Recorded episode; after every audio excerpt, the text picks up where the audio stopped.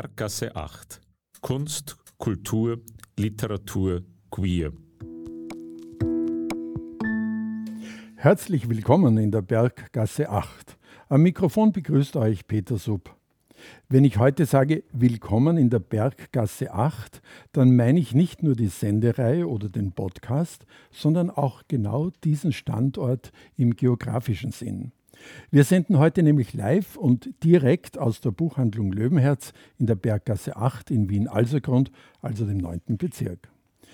Löwenherz ist seit 30 Jahren nicht nur eine Buchhandlung für Lesben und Schwule, sondern auch und auch ein bisschen vor allem ein Landmark für das queere Leben in der Stadt. Kein Wunder, dass wir unsere Sendung den Namen Berggasse 8 gegeben haben.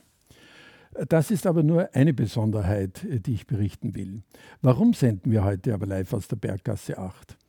Das hat einerseits damit zu tun, dass vor 100 Jahren erstmals öffentliches Radio gesendet wurde, was wir feiern wollen. Und vor 25 Jahren bis dahin bestehende Piratenradios in Österreich legalisiert wurden und so auch Radio Orange 94.0 seine Geburtsstunde hatte. Unsere Radiovorfahren hatten damals überwiegend live gesendet und das wollen wir auch damit ehren, als wir in diesem Sommer besonders viele Live-Sendungen vor Ort in Radio Orange veranstalten. So, das war wieder eine längere Einleitung, für die ich gefürchtet bin. Ich glaube aber, dass sie diesmal zum besseren Verständnis unseres Tons erforderlich war. Ich bin natürlich nicht allein hier heute.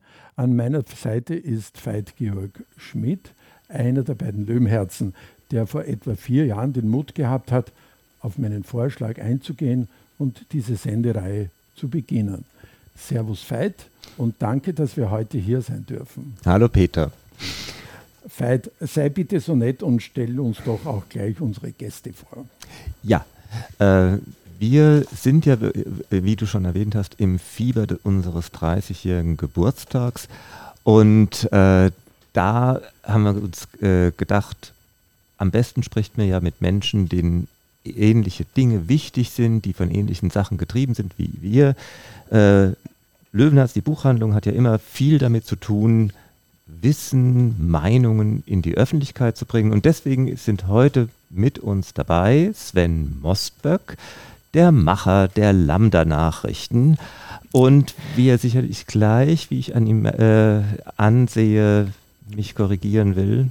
Ein bisschen, oder zumindest ein bisschen widersprechen. Erstmal, es freut mich sehr, heute hier sein zu dürfen in dieser Sendung. Und Macher der Lambda-Nachrichten klingt irgendwie sehr dramatisch, aber ich habe gerade nachgezählt, ich habe ja gerade die Lambda in der, in der, Hand und bei diesem aktuellen Heft hatten wir 21 AutorInnen, dazu noch die anderen freiwilligen MitarbeiterInnen, also unter 25 Personen kommt so eine Lambda nicht raus. Und da kann ich nicht der einzige Macher sein, aber ich erlaube mir zu sagen, dass ich es vielleicht organisiere, dass das Ganze dann was. Genau. Mein salopper Ansatz, für den ich mich gerne korrigieren lasse, ist einfach, wie so viele Szene- oder Community-Produkte äh, oder Aktivitäten, die wir in der lesbisch-schwulen, queeren, trans-, äh, bi- und interszene haben, hängt von denen ab, die es machen. Und auch wenn es über 20 andere Autorinnen und Autoren waren, da muss ein Motor dahinter sein, der das von Ausgabe zu Ausgabe wieder anschiebt und am Laufen hält. Und deswegen denke ich, bist du doch der Richtige, der da ist. Hallo Sven, schön, dass du da bist. Und wir haben Peter Funk da. Peter Funk ist Generalsekretär der HOSI, soweit so, der Titel so richtig. Aber äh, Peter hat eine sehr vielfältige Geschichte in, äh, in, in, der Szene, in der Community und in der HOSI hinter sich. Sehr viel auch mit der Jugendgruppe der HOSI gearbeitet und hat da sicherlich auch so immer wieder seine eigenen Sichtweisen. Hallo Peter, schön, dass du da bist. Hallo Veit, danke für die Einladung. Ich würde vorschlagen, dass wir für unsere Hörerinnen und Hörer ein bisschen die jetzt gefallenen Schlüssel auflösen. Hose ist uns ein Begriff. Jemand, der die Sendung hört und zum ersten Mal Hose hört, wird wissen wollen, was es ist. Und dann erschließt sich auch, was die Lambda-Nachrichten sind. Genau. Und das, was die Hosi ist, das sagt doch am besten der Peter. Naja, also die Hosi, wir sind der älteste und im Moment auch größte LGBTIQ-Verein in Österreich und sind in Wien ansässig. Deswegen sind wir nicht nur die Hosi, sondern wir sind die Hosi Wien. Es gibt ja auch noch eine Hosi Linz und eine Hosi Tirol, aber das, die, mit denen können wir nicht zusammen. Äh, und wir machen sehr, sehr viel. Das ist auch international eher ein bisschen speziell. Wir, sind, wir machen die Pride, wir machen, die, wir machen Jugendarbeit, wie du schon erwähnt hast, und äh, haben auch ein äh, Magazin, das wird dann Sven sagen. genau, und ähm, jo, äh, wir sind aber vor allem von Ehrenamtlichen getragen und das ist äh, äh, nicht immer einfach da äh, mit das notwendige Level an Professionalität zu halten. Aber ja, wir tun unser Bestes und wir machen viel. genau, und was die Lambda-Nachrichten äh, betrifft, dazu weiß Sven sicherlich das allermeiste. Genau, also hoffentlich weiß ich genug für die Sendung auf jeden Fall. Die Lambda-Nachrichten sind das am längsten durchgehend erscheinende deutschsprachige LGBTIQ-Magazin. Ähm, die erste Ausgabe erschien 1979, davor gab es noch zwei Ausgaben der sogenannten warmen Blätter, die dann eben zu den Lambda-Nachrichten wurden. Und seitdem erscheinen wir eben durchgehend. Und äh, vor ungefähr fünf Jahren haben wir den Namen noch gekürzt auf Lambda, weil Lambda-Nachrichten war einfach ein bisschen sperrig. Aber wir sind noch weiterhin unter Lambda-Nachrichten zum Beispiel im Internet zu finden. Also wir haben das nicht komplett gestrichen oder so, sondern wir wollten es einfach ein bisschen handlicher machen. Und auch wir sind eben praktisch komplett äh, durch Freiwilligenarbeit produziert und entstehen jedes Mal wieder durch die Mitarbeit von sehr vielen freiwilligen äh, Personen. Genau. Sehr freiwillig ist auch die Arbeit bei Löwenherz, äh, auch wenn wir uns durchaus in den Zwängen der Pflicht sehen. Äh, was uns drei und eigentlich uns vier, weil Peter ist da, glaube ich, genauso, äh, von betroffen äh, ist die Frage, was ist das eigentlich mit unserem Informationsfluss? Wo bekommen wir schwule, lesben, bi, trans, inter, queere Menschen die Informationen und die Meinungsbilder her, die wir hören, haben wollen, die uns wichtig sind und die unser Leben bestimmen? Dass es unsere Gruppen gibt, dass es die Lambda-Nachrichten gibt, dass es die Buchhandlung Löwenherz gibt, ist ja zunächst mal ein Ding dessen, dass wir uns im Mainstream einfach nicht gefunden haben, dass wir da eine Leerstelle äh, gesehen haben, die gefüllt werden musste. Aber das hat sich jetzt 30 Jahre Löwenherz ja auch in der Zeit sehr stark geändert. Und das fände ich eigentlich spannend äh, von euch äh, auch mitzuhören. Gibt es da Parallelen? Ist das hier so eine Sonderlocke, die im Buchhandel äh, irgendwie wichtig ist? Oder was hat sich dann auch für alle, die uns hier zuhören, womöglich an der Welt geändert? Die Beschaffung, das war unser großes Ding, als wir die Buchhandlung Löwenherz eröffnet haben. Da waren wir im Grunde für das Einschlägige zuständig, das, was auch ganz viele Buchhandlungen sich geweigert haben, auf Nachfrage zu bestellen, selbst wenn die Kundinnen und Kunden wussten, was sie wollten, aber den Schweinskram hat man dann nicht bestellt. Ich hatte es dann eigentlich immer ganz gern so formuliert, dass die Buchhandlung Styria oder Tyrolia unsere gepflegten Kooperationspartnerinnen waren, weil die einfach die Leute weggeschickt haben. Und dann waren sie irgendwann bei uns und wir haben es gemacht. Das hat sich massiv geändert. Mittlerweile gibt es zumindest die Illusion einer Allverfügbarkeit. Und unsere neue, viel stärker gewordene Aufgabe ist das, was wir eigentlich immer machen wollten, nämlich auswählen, was ist für wen das, was den oder diejenige gerade interessiert, was ihm oder ihr gerade wichtig ist. Wie seht ihr das? Wie erlebt ihr diesen Umsprung von verfügbar machen zu äh, auswählen und empfehlen, relevant machen? Zum Beispiel Sven bei den Lambda. Bei uns, glaube ich, war es ja tatsächlich noch ein bisschen verstärkt oder ähnlich ganz den Anfängen vom Löwenherz, weil, wie gesagt, die Lambda ist ja gute 14 Jahre früher schon rausgekommen. Mhm. Und damals bestand natürlich auch noch das Werbeverbot es durfte ja eigentlich gar nicht so etwas gesagt werden, geschrieben werden. Es gab natürlich kein Internet im Radio oder so, es kam sowas auf gar keinen Fall vor. Das bedeutet, die Lambda war ja eigentlich der Versuch, überhaupt einmal irgendetwas verfügbar zu machen. Mhm. Es war ja dazu da, dass endlich etwas da ist, wo etwas geschrieben steht, wo etwas gelesen werden kann, wo ein Medium ist, in dem sich die Huse Wien, weil es das Vereinsmagazin, aber generell würde ich mal sagen, die äh, Community überhaupt einmal ausdrücken könnte. Man hat es auch gemerkt, gerade am Anfang war ja die Lambda-Nachrichten auch dazu da, um eben Sachen zu starten. Aufgrund der Lambda-Nachrichten entstanden ja dann verschiedene Untergruppen der Hose Wien in der Ursprungsgeschichte. Und bevor vielleicht Peter mehr dazu sagen kann, äh, möchte ich noch ganz kurz sagen, wegen der Verfügbarkeit ist es ja recht spannend, wenn man sich das anschaut. Im Laufe der Zeit gab es ja immer mehr, sagen wir mal, LGBTIQ-Zeitschriften, auch wenn wir ganz ehrlich sind, das waren hauptsächlich schwule Zeitschriften, weil das einfach eher die dominantere, äh, ja. Jungs sind einfach lauter, ne?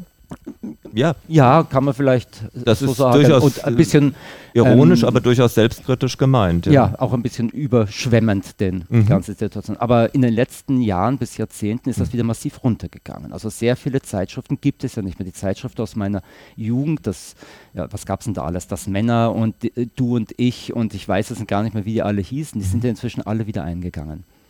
Also die Verfügbarkeit an Printmedien reduziert sich wieder, einfach deswegen, weil sich der Markt ändert. Mhm. Was ich auch recht spannend finde. Also, äh, genau, Peter, du hast sicher da gleich was zu, zu sagen. Äh, ja, also so ein bisschen, ich hatte so einen Gedanken gerade, weil es geht einerseits ja klar um Informationsbeschaffung, mhm. ähm, aber angesichts von, also wenn ich jetzt auch auf die Jugend schaue, also die nochmal, also die ganzen nach 2000 Geborenen, die also deren Griff ist nicht in, die, in, die, in den Bücherschrank, wenn die eine Info brauchen, deren Griff ist zu Google oder zu YouTube und so. Und ich glaube, da das, das, das Problem mit Informationen im Internet mhm. und wie, wie, wie, wie zweischneidig das oft ist, das ist nochmal ein ganz eigenes Thema, aber ähm, was glaube ich auch relevant ist, ist Repräsentation. Mhm. Also das jenseits von Informationen, also wenn ich jetzt zum Beispiel, ich jetzt auch als Kunde von der, Lam von der Lambda, vom, vom Löwenherz, ich, wenn ich mir meine Urlaubsprosa bei, bei dir kaufe, dann, äh, dann geht es ja mir gar nicht darum, dass ich jetzt, dass es nicht auch super schöne Hetero-Liebesgeschichten gibt, sondern ich möchte einfach meine Geschichten erzählt bekommen, mhm. so ein bisschen, wo ich mich auch drin sehen kann. Und, ähm, und ich glaube, das ist so etwas, das, also das ist vielleicht auch ein Grund, warum, äh, warum, warum so kleine Magazine vielleicht nicht mehr existieren, die du gerade erwähnt hast, äh, Sven, die ich auch nicht mehr kenne. Ähm, die, weil glaube ich, die Repräsentation, die ist da. Und ich glaube, das, also die, die finde ich immer, gerade als schwuler Junge, glaube ich, relativ viel. Mhm. Die anderen Acronyms sind, weiß ich jetzt nicht so genau. Also ja, wie viele lesbische Repräsentationen oder gar Trans-Repräsentationen es gibt, das ist natürlich nur ein eigenes Thema. Ja, das ist genau, das ist ja dann die große Frage, was wird nach vorne gespult, äh, gespült, was wird äh, unabhängig von der Frage wie, ist es mhm. ja oft auch mal die, die Frage ob. Ne? Voll. Und äh, sowieso, und ich meine, da, da gibt es natürlich große Schritte, also dass mittlerweile kaum eine Serie mehr ohne einen queeren Charakter auskommt, ähm, das, hat, das hat schon Vorteile. Wenn ich dann früher denke, wo, wo man irgendwie nachts noch bis um 12 aufgeblieben ist, um noch die Folge Queer as Folk im Spät, Spät, Spätabendsprogramm anzuschauen, damit man da was mitbekommt als Busche vom Land. Ja. Und ich meine, das ist ja äh, wirklich ein ganz wichtiges Ding bei uns auch in der Buchhandlung. Wir sehen eben nicht nur die, für meine, ich sage immer sehr äh, gerne dabei, vermeintliche Allverfügbarkeit von Dingen, die es auch, auch in der Verbotszeit, äh, aus der äh, auf die äh, Lambda und die Hosi noch kommen, ähm, äh, die eben damals auch schon da waren, aber die halt schwer zu bekommen waren. Aber äh, ähm, du, Peter, hast ja jetzt auch darauf hingewiesen, es gibt einfach auch jetzt immer mehr Inhalte, die relativ schnell verfügbar sind. Und bei uns sehen wir ja auch, mittlerweile sind ähm, Buchhandlungszeiten gerechnet ist es schon fast die dritte Welle, dass große Verlage aufs Thema aufspringen und dann irgendwas draus machen. Die Wellen sind allesamt irgendwann auch wieder abgeebbt. Äh, und immer wichtiger wird aber bei uns jetzt auch zu sortieren, was ist jetzt eigentlich überhaupt tatsächlich relevant für uns? Was ist der Mainstream-Außenblick auf uns? Du hast die Serien angesprochen. Das Versatzstück der Homo-Maus, die mitspielen muss, kann ja mitunter auch da schal werden. Ja? Äh, und ähm, der Mainstream-Blick auf uns, Schwule, Lesben, äh, ist ja nicht unbedingt unser äh, Blick. Und da kommt ja dann auch wieder sowas wie die Lambda zum Zug. Ne? Vor allem für mich ist sehr spannend, dass er diese Alpha verfügbare Information im Internet hauptsächlich aus anderen Ländern kommt, schlicht und einfach aufgrund der Masse. Das bedeutet, das Wichtige ist heutzutage nicht dafür zu sorgen, dass es überhaupt vorhanden ist, die Information, sondern dafür zu sorgen, dass eine lokale Information überhaupt noch verfügbar ist. Also ich habe den Eindruck, wenn man nämlich im Internet dann sucht und so weiter, bekommt man zwar viele gute Informationen, aber die kommt halt hauptsächlich aus dem angloamerikanischen Raum, vielleicht auch noch aus Deutschland. Ungefähr da hört es dann schon aus, da muss man schon beginnen, sehr genau zu suchen. Das ist auch der Grund, wieso wir immer noch als Printmedium existieren, weil wir bewusst absichtlich als Printmedium aufliegen wollen in den verschiedensten Community-Lokalen und das Ganze dann auch versenden und all solche Sachen. Denn rein im Internet als reines Online-Blog wären wir eines von wahrscheinlich 10.000 und würden mehr oder weniger untergehen. Und ich glaube, das ist die große Herausforderung heutzutage, dafür zu sorgen, dass man nicht überschwemmt wird von allgemeiner Information sozusagen, und immer noch spezifisch interessante Informationen bietet. Vielleicht bin ich da altmodisch, aber ich finde ja auch, dass ja so, so Internet hat so eine geringe Halbwertszeit manchmal. So, also werden tausend Blogs und Sachen und dann ist ein, dann macht man sich u viel Mühe und schreibt irgendwas für Instagram oder sowas und das ist genau eine Woche relevant. Die Lambda-Nachrichten, die liegen bei uns über zwei Jahre aus, bis dann die letzte Folge unten aus dem Regal rausrutscht äh, quasi, äh, weil, die, weil wir nicht so viel Regalplatz haben. Und äh, die werden auch teilweise sehr oft noch gelesen und so. Ich finde, da ist schon noch mehr, also da, da gibt es mehr, auch wo du hast, du hast gesagt, Qualität, ja, also ich, ich finde, es wird halt relativ schnell reagiert. Man macht sich weniger Gedanken um Texte und sowas, wenn, nicht, wenn man jetzt online ist. Und ich finde da gerade im, im Print ist da mehr. Ich finde aber, um eigentlich wollte noch was anderes sagen, und zwar, was du gesagt hast, dass jetzt diese, dass ganz, ganz viel queerer Inhalt irgendwie publiziert wird. Und ich finde immer, da ist auch mal, finde ich es immer spannend, wer ist da der Adressat? Weil ich lese dann ganz oft irgendwas und die erzählen mir die Story vom Pferd, was jetzt eigentlich, also so super einfache Info, die eigentlich jeder queere Mensch hat. So. Mhm. Und ähm, und dann denke ich mir oft, okay, das ist vielleicht, das, also wahrscheinlich machen sich die Verlage auch nicht so viel Gedanken darüber, wer ihr Adressat ist, aber äh, so die, die Sache ist so, für wen schreiben die? Erklären die jetzt queeren Menschen, was Queerness ist? Und ich fand es zum Beispiel, ich habe, ich fand es immer, vielleicht ist, hat sich schon verändert, da können wir eh mal drüber reden, aber ich wollte immer so ein gutes, gutes Nachschlagewerk zum Thema queere Jugendarbeit haben, weil ich ja als Nicht-Professionist das irgendwie gemacht habe, ehrenamtlich. Und das letzte Buch dazu ist irgendwann Anfang der 90er irgendwann geschrieben worden, das, das wirklich Hand und Fuß hat, mit dem ich praktisch was anfangen konnte. Und das ist irgendwie so witzig, weil jetzt du sagst, drei Wellen waren das schon und trotzdem ist nichts inhaltlich irgendwie mit Hand und Fuß publiziert worden, wo, wo Leute irgendwie reingebracht wurden. Oder ich, mir ist es nicht bekannt, ja, oder es ist halt nicht auf Deutsch übersetzt oder sowas, ja. Genau, mit den drei Wellen, das ähm, sind, ähm, damit meinte ich, dass Publikumsverlage, das ist so eine buchhändlerischer Fachjargon. Also Publikumsverlage äh, sind solche Verlage, die sich ein breites, mainstreamiges, würden wir vielleicht sagen, Publikum wenden.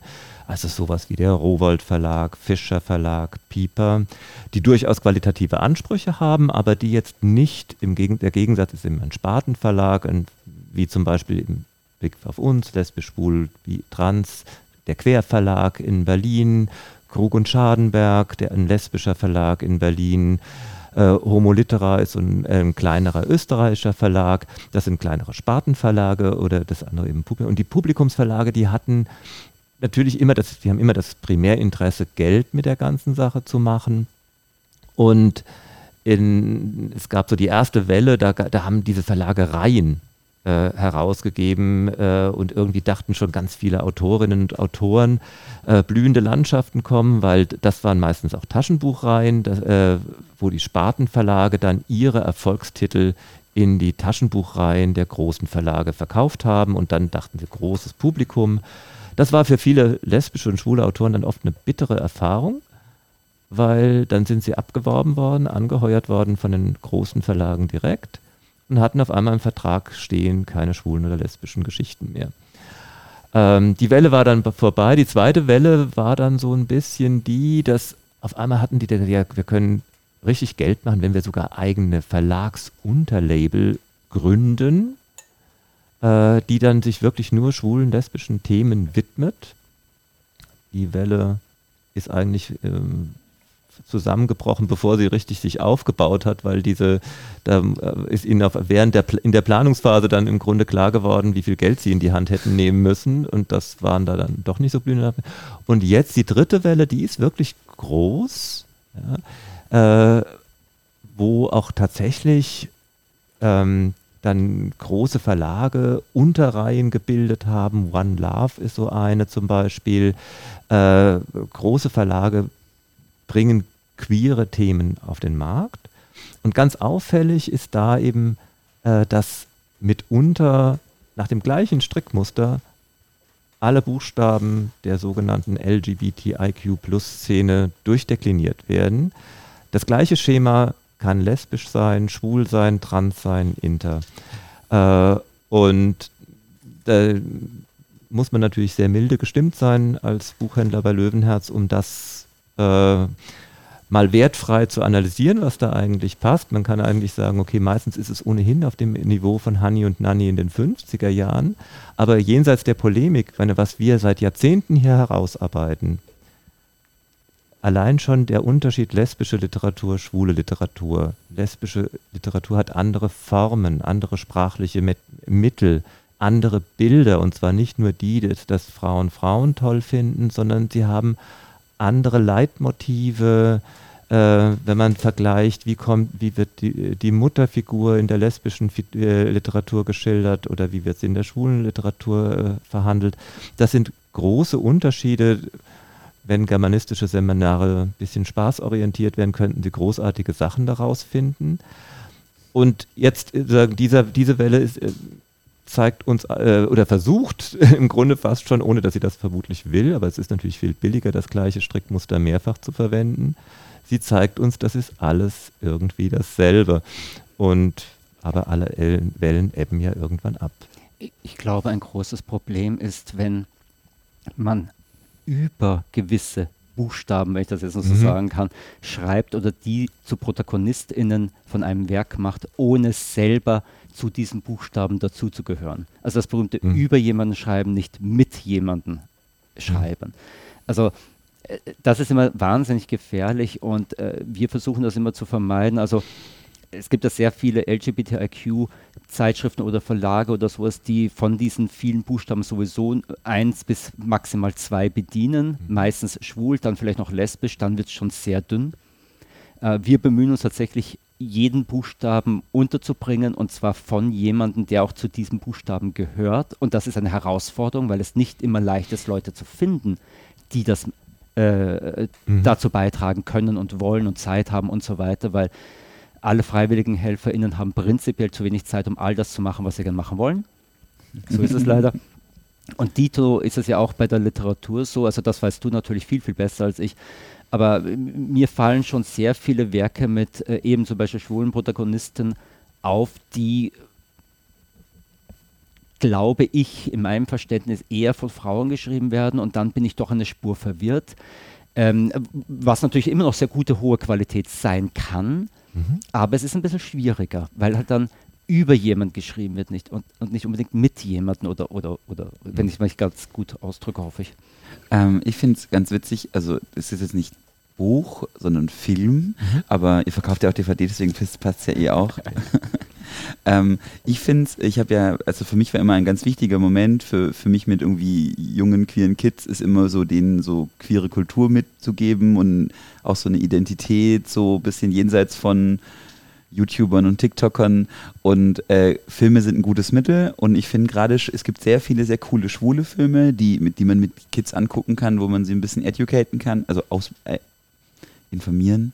Ähm, aber ich finde gerade, weil also weil du die unterschiedlichen Arten von Geschichten, tatsächlich lesbische Filmkunst hat halt oft so, also kommt es mir so vor, korrigiere mich, wenn ich da falsch liege, aber ist oft ein bisschen dramatischer und hat viel weniger Happy Ends. Und ich habe lange gebraucht, um einen guten Teenage-friendly Lesbian, lesbischen Film zu finden, der, der, Cocon, kann ich sehr empfehlen, äh, der, den ich irgendwie, der auch irgendwie passt von der Generationenlage und sowas. Und äh, finde ich halt witzig, weil bei den schwulen Geschichten habe ich halt so fünf, sechs, sieben, acht Sachen, die ich angucken könnt, könnte mit den Kids.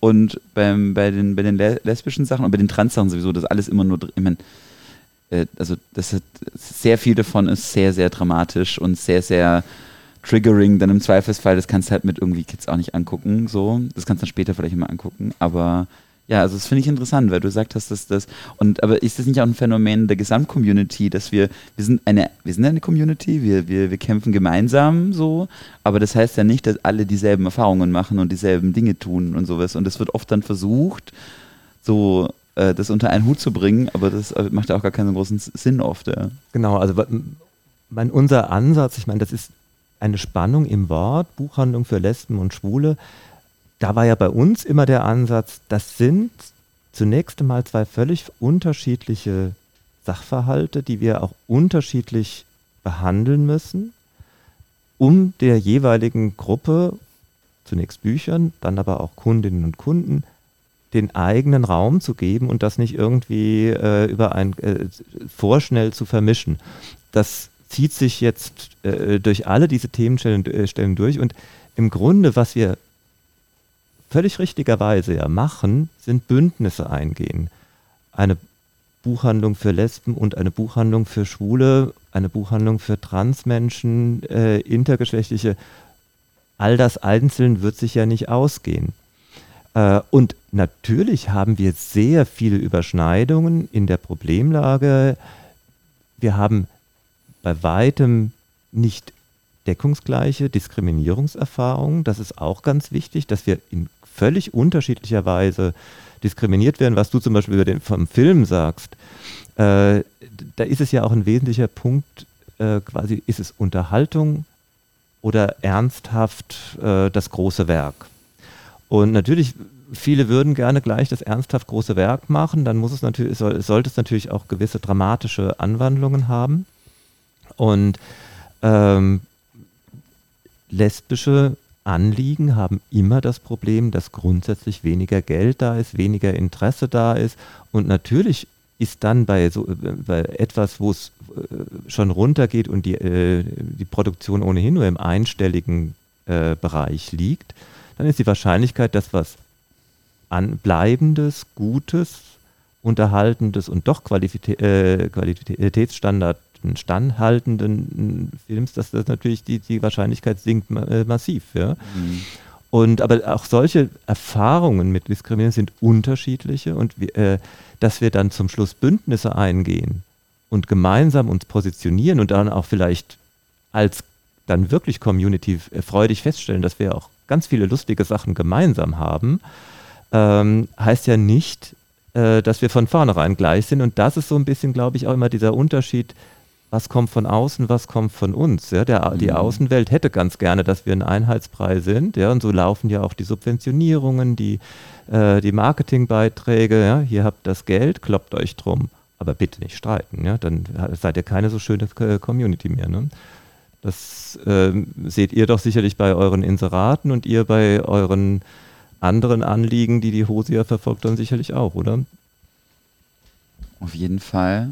Also ähm, ich finde es auch immer ganz spannend, wenn, also ich muss jetzt vermeiden, wahrscheinlich Namen zu nennen, aber ich finde es immer ganz interessant, dass ja viele Firmen haben dann irgendwelche Diversity Policies mhm. und auch grundsätzlich Budgets, um unsere mhm. Sachen zu unterstützen und das ist ja auch super, das wir leben ja in einem kapitalistischen System, aber ähm, Witzig ist aber zum Beispiel, dass ganz, ganz viele, vor allem internationale Firmen, haben dann zum Beispiel die Politik, sich aber nicht parteipolitisch zu deklarieren. Was aber bei dem Thema halt urorg ist, weil es gibt halt einfach ganz klar ein paar Parteien, die uns gar nicht unterstützen. Also zwei. Und es gibt ein paar Parteien, die uns halt unterstützen. Und das ist immer ganz witzig, wenn du dann so, wenn dann, also ich meine, bei uns war das nie ein großes Problem, aber ich habe jetzt von kleineren Prides gehört, die sich zum Beispiel klar deklarieren in Österreich und die jetzt zum Beispiel, wo dann Sponsoren sagen, nö, können wir nicht, weil wir können nicht irgendwie, wenn sich die Pride konkret gegen Schwarz-Blau äh, positioniert, dann da können wir nicht. So. Mhm. Und das finde ich dann halt, das ist halt dann eine Form von Allyship, die halt sehr zynisch und sehr, also keine Ahnung, es ist halt einfach kein wirkliches Allyship. Das ist halt einfach nur so Marketing. Das, ja. ja. Genau. Genau, aber das bringt Wenn das der Punkt war, wo du hin wolltest. Ja, ist, äh, ich glaube, es ist ein bisschen, finde ich jetzt, äh, wir, wir driften jetzt in, in, die allgemeine politische Betrachtung ab. Da, ist, da könnten wir, glaube ich, eine eigene Sendung drüber machen. Mhm. Ähm, ich finde es eigentlich spannender, an einer anderen äh, Sache weiterzumachen, die wir schon angesprochen haben, nämlich dieses diese Plattform sein, Stimme geben, authentische eigene Stimmen, was Sven angesprochen hat. Äh, äh, eben, das war bei uns am Anfang, haben wir das ganz, äh, sagen, ganz anders bedient. Da war es ganz wichtig, überhaupt mal die Verlage, die Autorinnen und Autoren vorzustellen. Das macht eine Buchhandlung gewöhnlich halt über Lesungen. Das tun wir heute natürlich auch noch. Ähm, aber es ist auch hier wiederum äh, nicht ein, äh, sagen, es verschiebt sich auch hier. Wir stehen jetzt im Moment in der, äh, in der Situation, wir können gar nicht mehr jedem, der kommen möchte, hier eine Plattform zur Verfügung stellen. Das hat im Buchhandel sehr viel damit zu tun, dass es Self-Publishing da ist, dass Print on Demand die Hürde sehr, sehr tief gelegt hat, ab wann ein Buch denn wirklich erscheinen kann. Und es ist äh, eben der, jetzt äh, nicht nur sozusagen die überbordenden Möglichkeiten, mal ein Buch zu präsentieren. Das war ja früher, ist das ja ganz schnell erst mal am Geld gescheitert, bis man überhaupt einen Verlag hatte, dass, äh, dass das Buch in der Welt war. Ähm, müssen wir jetzt auch mittlerweile ein bisschen darauf achten, wer kommt denn da, mit welcher Stimme spricht der, was machen wir? Und da kann man ja oft auch äh, in, in gewisse Zwickmühlen geraten, oder Sven? Man muss schon ein bisschen schauen, also bei uns zum Beispiel müssen wir schon ein bisschen darauf achten, dass die Beiträge auch unserer äh, Vereinslinie entsprechen. Wir sind ein Vereinsmagazin, das natürlich eine gewisse Linie hat mhm. und auch einen gewissen Anspruch hat an äh, unsere Aktionen. Wir wollen auch eine gewisse Sache bewegen, etwas Bestimmtes erreichen. Also ganz simpel gesagt, wir sind absolut und deklariert transinklusiv.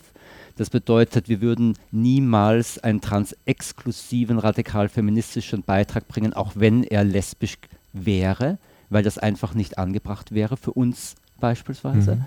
Ähm, wir müssen also schon darauf achten, dass die Beiträge oder generell, dass der Content, den wir eben transportieren, zu uns passt während wir gleichzeitig natürlich bedenken wollen, dass wir allen Stimmen auch einen möglichst eigenen Raum geben wollen. Mhm. Und das ist eine gewisse Balance, auf die wir aufpassen müssen. Ich muss allerdings auch ganz ehrlich sagen, wir hatten irgendwie in den fünf Jahren, wo ich das jetzt mache, einmal ein wirkliches Problem beim Artikel und einmal ein halbes Problem. Also deswegen muss ich, muss ich mal ganz äh, sagen, von meiner mhm. Seite ist die Community eh sehr gut und sehr qualitativ gut unterwegs, mhm. wenn ich das so sagen darf. Ähm, und das zweite wichtige Punkt ist eben, man muss ein bisschen auf die Balance achten. Also wenn du jetzt zum Beispiel sagst, wen lade ich ein, dann muss man wieder sagen, man muss vielleicht bewusst Leute einladen, die vielleicht nicht so ein literarisch hochwertiges Buch geschrieben haben, einfach deswegen, weil sie eine gewisse Sparte oder eine gewisse äh, ähm, Audience abdecken, die einfach relevant ist. Oder wenn ich dir gleich bei, was du vorhin namhaft gemacht hast, was bei uns immer auch eine Rolle spielt, das Lokale. Ja? Ich meine, mhm. wenn es Autorinnen und Autoren aus Wien, aus Österreich gibt, auch wenn die jetzt nicht irgendwie Literaturpreisverdächtig sind, auch das sind ja unsere Stimmen das hat ja durchaus auch eine Relevanz. Ich denke mal, das ist bei euch ja auch ähnlich. Äh, man natürlich nicht irgendjemanden, sagen wir mal, aus dem mittleren Westen, was, äh, warum, ja, aber ich meine, Stimmen von hier sind ja sehr wichtig. Na, absolut, absolut. Und das ist eben eines der schönen Sachen, die wir haben, dass wir sehr stark lokal getrieben sind, nicht ausschließlich. Warum? Weil wir eine gewisse äh, Leute, die mal lokal in Wien sind, die gehen dann weg, sind aber der Lambda und sind der Hose Wien weiterhin verbunden oder der Community und tragen immer noch zu uns bei, was auch äh, recht schön ist, weil wir dann noch ein bisschen eine Außenstimme dazu bekommen. Aber prinzipiell ist es einfach ein bisschen anders. Also wenn wir wieder sagen, wie der Wandel war, ich möchte sagen, so vor, ja gut, weiß nicht mehr ganz genau, 20 Jahren oder sowas, war die Lambda ja auch noch ein großes, wichtiges Medium, um Nachrichten zu transportieren, um Politik zu transportieren und um Politik auch zu diskutieren und solche Sachen. Das geht jetzt nur noch bedingt, weil sich die Zeiten so geändert haben. Wir können bei einem Magazin, das alle drei Monate rauskommt, keine Tagespolitik diskutieren. Das ganze Schnee von gestern, bevor ich das Ganze überhaupt, den Beitrag mhm. überhaupt nur bekommen habe. Wir können nur noch auf Metaebenen diskutieren oder sehr allgemein diskutieren, was das Ganze manchmal ein, ein bisschen dünn aussehen lässt, aber andererseits hatte ich schon so oft Situationen, wo das Ganze veraltet war, als es schon im Druck gegangen war. Und das geht nicht mehr. Das war früher anders. Ich habe das Gefühl, dass früher die Zeiten einfach ein bisschen langsamer waren. Es ist alles ein bisschen langsamer passiert. Was aber im Grunde kein beklagenswerter Zustand ist, äh, denn ich meine, wie, dass diese Langsamkeit hat ja auch dazu geführt, dass wir lange zu spät äh, einige Gesetze losgeworden sind, die uns ziemlich auf die Nerven genau, gegangen genau. sind. Ja? Aber deswegen haben, also wir bespielen deswegen auch äh, viele verschiedene Kanäle. Wir haben die Social Media für die Kurzzeitaktionen und wir haben die, das Magazin und die anderen Beiträge für die Langzeitdiskussion sozusagen. Wir hatten ja auch bei den Lambda-Nachrichten jetzt äh, ja vor äh, vor fünf Jahren, wann war der, der, der Relaunch? Ja, genau, vor fünf Jahren, 2018. Vor fünf Jahren, genau, da haben wir auch bewusst dann zum Beispiel auch den, den Wechsel gemacht ähm, von einem eher tagespolitischen und eher so Vereinschronik-Magazin hin zu Themenheften zum Beispiel. Das ist ja auch mhm. etwas, weil wir einfach festgestellt haben, okay, da aufgrund der Langlebigkeit macht es irgendwie Sinn, auch irgendwie Themen zu diskutieren, sodass es vielleicht auch noch in zwei Jahren Sinn macht, eine Lambda zum Thema keine Ahnung, Altern oder Gedenken ist jetzt das Aktuelle oder letztes, letzte war Pornografie. So, wenn ich mir dann zum, ah ja, oh, das ist das Thema, da habe ich gerade Lust, was dazu lesen und das sind dann eher Beiträge, die dann auch äh, vielleicht nicht ewig gültig sind, aber der, wo die Gedanken durchaus auch noch eine längere Halbwertszeit haben, als jetzt so, ich kommentiere jetzt, was der, der eine ÖVP-Politiker im Nationalrat gestern gesagt hat oder so. Genau, das ist äh, eine ganz ähnliche Erfahrung, die wir in der Buchhandlung ja auch gemacht haben. Wir haben mittlerweile seit exakt zehn Jahren das Projekt Unser Leben, unsere Themen laufen, weil wir ja in der überbordend luxuriösen Situation sind, eine selbst erstellte Website zu haben, haben wir eine eigene Verschlagwortung äh, äh, begonnen und im Grunde unseren Online-Buchbestand, der sich zunehmend auch mit dem tatsächlichen Bestand deckt, ganz Sachen aus der alten, vor großen Datenbankzeit, da sind die, die, wo wir immer wieder erschreckt feststellen, dass sie dann doch nicht dabei sind, was wir wieder vergessen haben. Aber da haben wir auch eben gesehen, diese Verschlagwortung äh, ist eine ganz wichtige Dinge, aber äh, um auch unser Leben, unsere Themen sichtbar zu machen. Das kann man auch wieder im, im Abgrenzen vom Mainstream ganz gut äh, darstellen. Es gibt ja bei den mietbaren Online-Shops gibt es auch eine Verschlagwortung, übrigens wieder, das war auch so ein, die war mal eine Zeit lang völlig aus der Mode gekommen im Buchhandel, aber das gibt es wieder. Nur diese Verschlagwortung ist natürlich unter Mainstream-Gesichtspunkten äh, gemacht worden. Und äh, da wird das Schlagwort Homosexualität natürlich auch für alle homophoben Schriften vergeben. Und dann ist es halt eben mit dem Ranking nicht irgendwann nicht mehr steuerbar. Äh, ganz schlimme ähm, äh, homophobe Kampfschriften sind auf einmal Erfolgszahlen und äh, hätten wir, es gibt äh, dann eben schon auch wie äh, so einen Shop als komplett gemieteten Shop, hat auch äh, Partnerbuchhandlungen betroffen äh, dann hat man über Monate ein schwules äh, Buch unter dem Schlagwort Homosex äh, ein schwulenfeindliches Buch unter dem äh, als Top-Titel, das, das, man einfach nicht wegkriegt. Und das ist natürlich eine ganz, äh, ganz schreckliche Sache, ja, weil man an die Erwartung an uns, das ist eben, finde ich, auch noch eine ganz wichtige Dimension, die, die wir wahrscheinlich, die Erwartung, die die Szene, die die Community an uns richtet, ist ja zu Recht die der Authentizität und der, der Qualifikation. Ne? Und das äh, müssen wir versuchen irgendwie zu bedienen. Ne? Mhm. Und ich glaube, das äh, geht darauf zurück, was du vorher gemeint hast. Sämtliche Informationen sind stärker verfügbar heutzutage, aber das geht natürlich in alle Richtungen. Eben auch Phobe, Informationen, egal wohin die Phobie nachher gerade gegangen ist. Oder deswegen, einfach Missinformation. Oder Missinformation, natürlich. Und die, unsere Aufgabe heutzutage ist nicht mehr die Information zur Verfügung stellen, sondern sie auch auszuwählen. Wie du schon gesagt hast, nach qualitativen Ansprüchen und nach thematischen Ansprüchen. Und so ist das bei euch in der, in, der, in der Buchhandlung, so ist das bei uns auch bei den Auswahl der Sachen. Die, der Gedanke, dass man vollständig sein kann, ist leider Gottes unmöglich inzwischen. Es ist zu viel. Also bei jeder Ausgabe, die wir haben, fällt uns hinterher ein, mein Gott, wir hätten natürlich noch fünf andere Artikel auch schreiben können zu dem und dem und dem Thema, aber es fällt halt einfach unter den Tisch, weil es einfach zu viel Aufwand ist und weil es einfach zu viele Sachen gibt. Wobei ich da gleich einfallen möchte, leider Gottes unterstellt, dass man äh, tatsächlich diese äh, Vollständigkeit hätte erzielen sollen. Dass wir uns alle Mühe geben, ist ja schön und richtig, aber wir wollen ja in zehn Jahren auch noch was zu tun haben und dieses, dieses Nicht-Vollständigkeit erreichen können, ist ja eigentlich der Motor dessen, dass wir weitermachen. Ja, wobei man sagen muss, viele Sachen, finde ich, können auch einfach mehrmals gesagt. Also wenn man sagen würde, ja, ich drucke ein Buch nicht, weil es schon mal ein ähnliches Buch existiert hat, das bringt nichts. Sprache ändert sich, Geschichten werden anders erzählt und es ist einfach eine, ein neuer Zugang mhm. für viele Leute. Dito bei uns, wenn man nachschaut, viele, viele Artikel gab es vielleicht vor fünf, vor zehn, vor 15 Jahren in fast ähnlicher Form eh schon, ändert nichts man muss Sachen auch mehrmals sagen. Mhm. Also da, damit habe ich überhaupt kein Problem, dass sich Sachen wiederholen oder Sachen überschneiden. Das ist auch gut so ich finde es äh, gerade, also ich, um jetzt nochmal den, den Jugendaspekt reinzubringen, ich finde gerade, es gab, es gibt wundervolle, schöne Coming-out-Stories aus den 90ern, Bücher, Filme, alles Mögliche.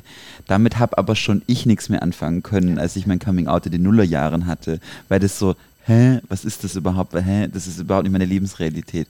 Wenn ich jetzt mit Kids, die in den 2000ern geboren sind, heute anschauen, A Beautiful Thing, diesen, diesen Film, der da in mhm. Londoner Vorort spielt. Ein wunderschöner Film, aber das ist überhaupt nicht mehr die Realität ja, von Jugendlichen, die jetzt heute irgendwie in Wien aufwachsen. So. Also abgesehen davon, dass sie, also deswegen, um das nochmal zu unterstreichen, dass man Dinge neu produzieren muss mhm. und neu machen muss, weil ja auch äh, die Narrative sich ändern, weil die, weil die, weil die, weil die Erfahrungen sich ändern, zu Recht. Das vergeht ja Zeit, nicht? Ja, ähm, nur so wird man auch herausfinden, was das bleibende Moment ist. Mhm. Weil es gibt immer wieder die großen Erzählungen, die bleibend sind, wo dann Generation für Generation draufkommt, dass es auch für sie irgendeine Relevanz hat, aber auch diese, die verschiebt sich, ja. Äh, und irgendwie wird natürlich nur durch dieses Abklären der Veränderung wird klar, was eigentlich das dahinterliegende Substrat ist, was uns dann irgendwo vielleicht auch im Kern ausmacht. Und das ist ja im, äh, auch ein wichtiger Punkt.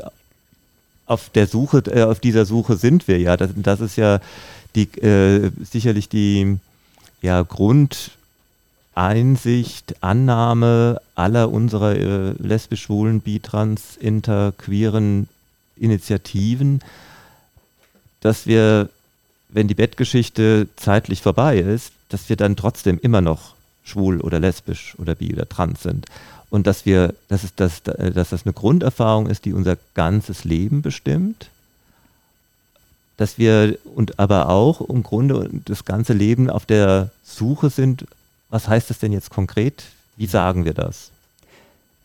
Und da möchte ich vielleicht noch in den Raum werfen, dass es auch schön ist, wenn man sich nachher auch ein paar Stimmen mal durchliest, die nicht direkt zur eigenen Lebenserfahrung gehören, wenn ich mal so sagen darf. Das ist so schön bei euch, wenn ich das mal sagen darf. Ihr habt da diesen riesigen Büchertisch in der Mitte und man beginnt, also ich beginne ja prinzipiell bei der schwulen Ecke und dann wandere ich und plötzlich stehe ich bei der lesbischen Ecke und stelle fest, das sind auch gute Bücher.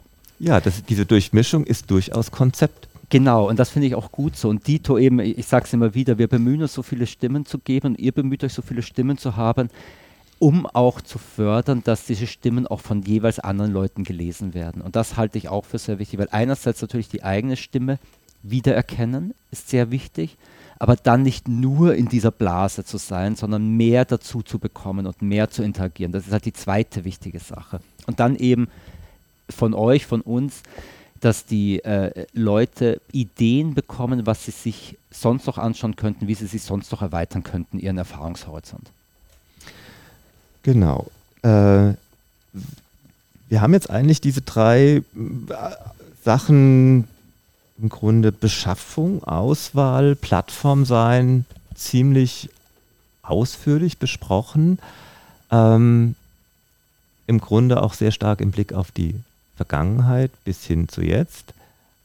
Wie seht ihr das? Wenn wir haben so ein paar Ideen, was da jetzt alles so auf uns zukommt. Ähm, Teile sind Betriebsgeheimnis, aber vieles ist natürlich auch so, ja, man kann, es ist absehbar. Ich habe von drei Wellen gesprochen. Es ist absehbar, dass die gegenwärtige Welle wie auch immer zu einem Ende kommen wird.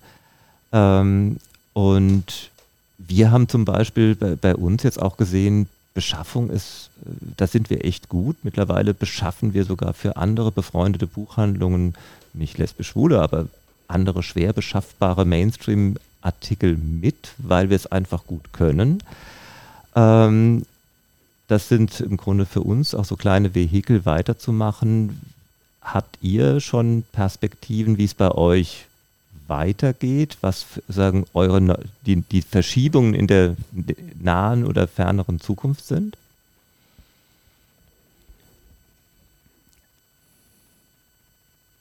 Damit es nicht ganz so lange still bleibt, sage ich mal jetzt,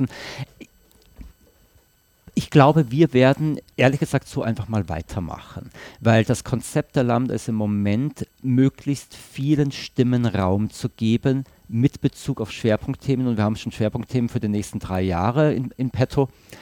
Äh, ich glaube, dieses Konzept ist relativ stabil, weil wir uns eben schon in den letzten Jahren stark entwickelt haben. Wir sind ja eben, wie gesagt, deutlich anders vor fünf Jahren. Mhm. Und ich nehme an, dass wir jetzt für die nächsten fünf Jahre, sage ich jetzt mal so grob, in diesem Rahmen weitermachen können. Das ist ja eigentlich für ein lesbisch-schwules wie trans-queeres Projekt ist das gar kein kleiner Zeithorizont. Ne? Ja, also wir sind sehr lange unterwegs, eben schon, äh, also jetzt im 45. Jahrgang. Wir wollen mhm. das auch weitermachen.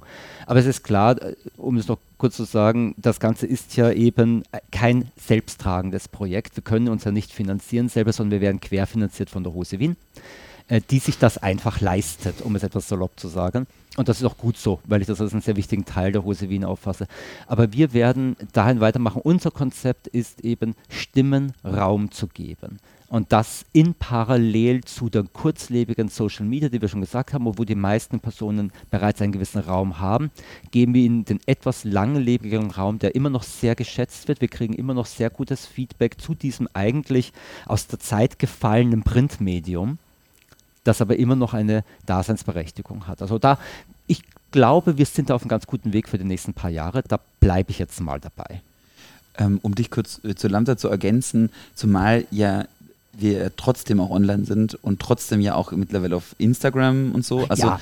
das ist ja das Gute, dass man ja diese, dass nur weil etwas auch in Print existiert, muss das ja nicht auch nur in Print existieren. So. Also deswegen, da versuchen wir auch neue Wege zu gehen. Also aus äh, ja, aus Rosevin-Perspektive, gerade was diese ganze Informationsgeschichte angeht und dieses Zusammenfassen und alles, also ja, das, äh, stronge, das starke Commitment, das starke ähm, Versprechen und auch über die Überzeugung, dass wir die Lambda-Nachrichten weiterführen, das ist, da ist der Vorstand sich ziemlich einig und da ist, glaube ich, auch der Verein sich ziemlich einig.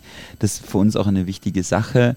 Ansonsten glaube ich, dass wir ähm, ähm, also ich meine, ich könnte jetzt natürlich einen riesen Vortrag darüber halten, was ich glaube, wie die nächsten fünf Jahre laufen werden, aber... Ja, das ist dann immer so. Ja, ja, ja, ja, ja, ja. genau. Wir sind dann auch ein sehr großer Verein mit 100 Millionen Untergruppen, nicht? Aber die, äh, vielleicht auch nur 15, aber naja.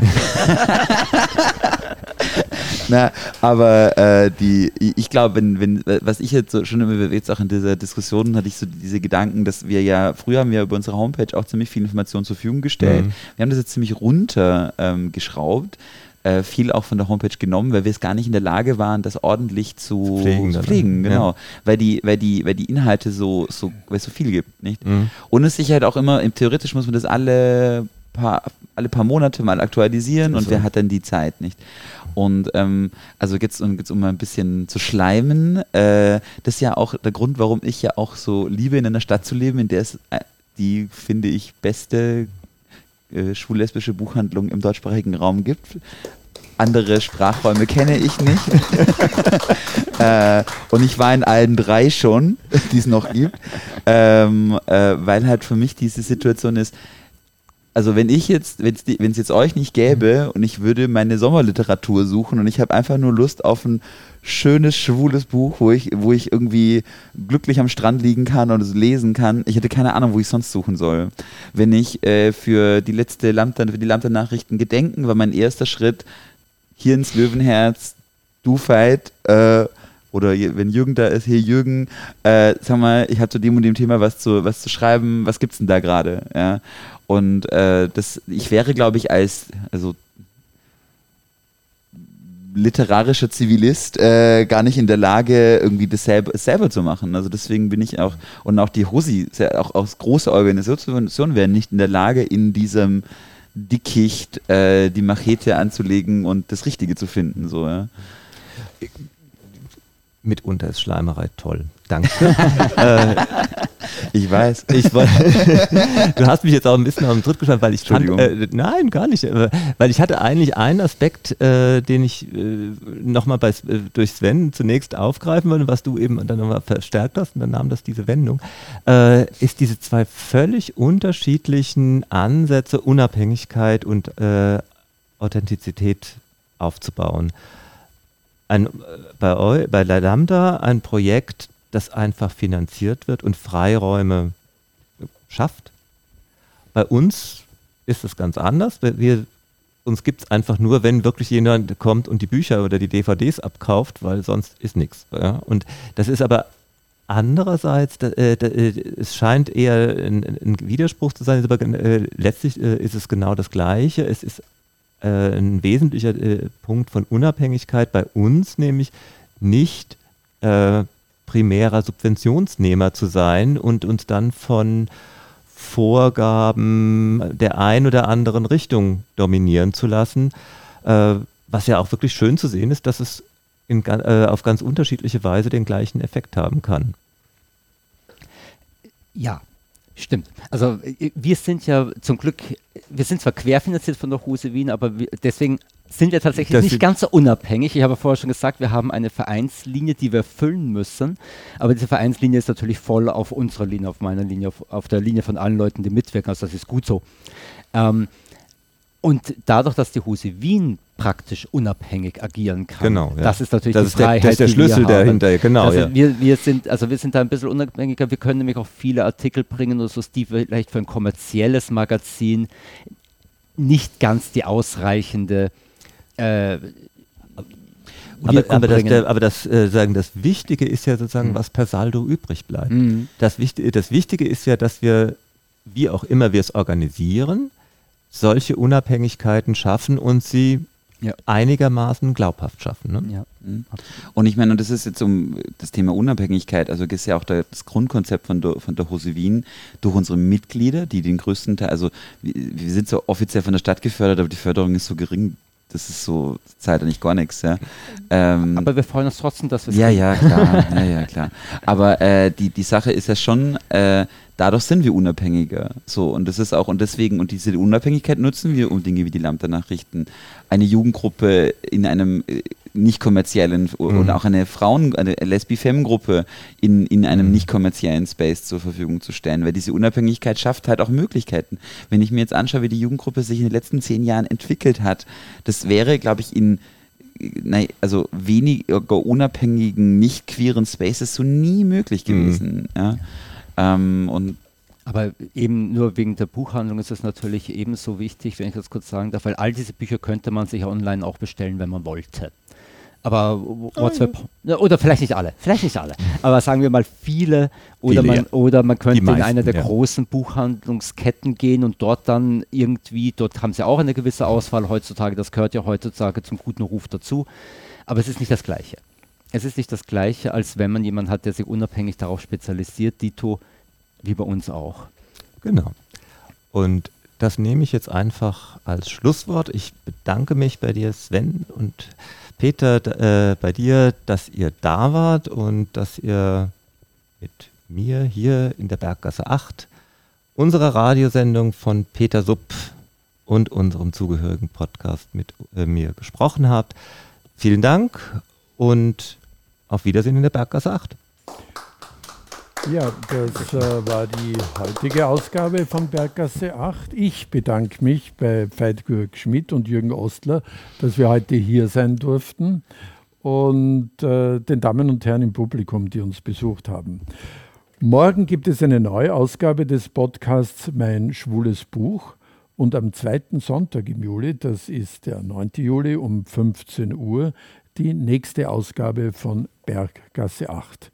In dieser Sendung stellen wir Ihnen den Autor Marcello Lischer und seinen Roman Wie passend, ein verregneter Sommer vor. Wir werden erfahren, wie traurig, schön und hoffnungsvoll auch ein verregneter Sommer sein kann. Auf Wiederhören sagt und Happy Bride wünscht Peter Supp.